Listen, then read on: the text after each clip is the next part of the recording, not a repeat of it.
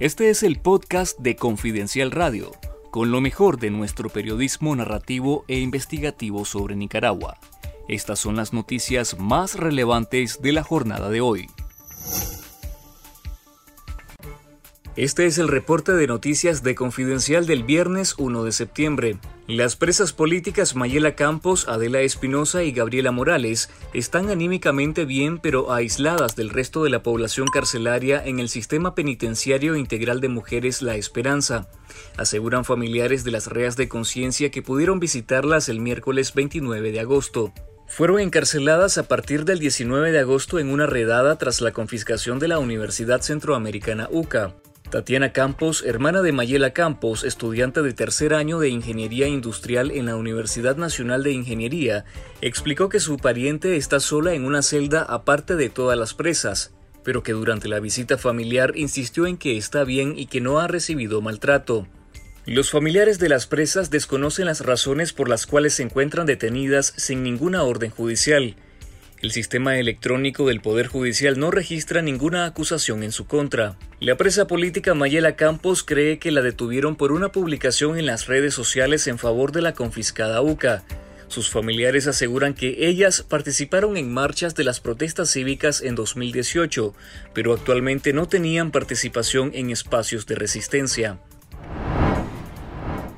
El régimen de Daniel Ortega desterró de facto a la periodista nicaragüense Kimberly León, hija del fallecido periodista de Bluefields Sergio León y directora del medio local La Costeñísima. La periodista volvería a Nicaragua de un viaje a Estados Unidos por razones familiares, pero cuando abordaría su vuelo de retorno, la aerolínea le notificó que tenía prohibido el ingreso a su propio país por órdenes de autoridades de migración nicaragüense. La periodista de Bluefield se suma a la lista de periodistas desterrados bajo esta modalidad represiva de la dictadura, ejecutada de forma generalizada contra voces y profesionales que el régimen considera enemigos.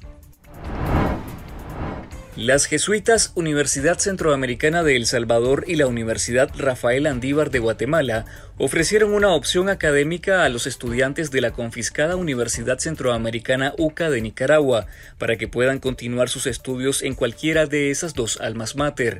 Ambas universidades crearon un comité para desarrollar un plan de trabajo para analizar los casi 2.000 solicitudes de ex estudiantes de la UCA de Nicaragua y así desarrollar acciones estratégicas, informó la comisión interinstitucional conformada por ambas entidades de estudios superiores.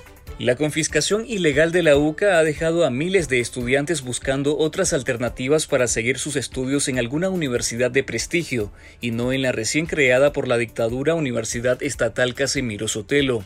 Unos 600 estudiantes buscaron y consiguieron matrícula en la Universidad Americana WAMP, de donde fueron expulsados pocos días después por órdenes de Rosario Murillo. Daniel Ortega impuso un gran tapón en la sucesión militar de la cúpula del ejército de Nicaragua, y esta historia te la contamos en una entrega especial en nuestro sitio web titulado Los 20 generales del ejército de Daniel Ortega, un perfil que describe a quienes conforman la cúpula militar del ejército y sus lealtades a la dictadura.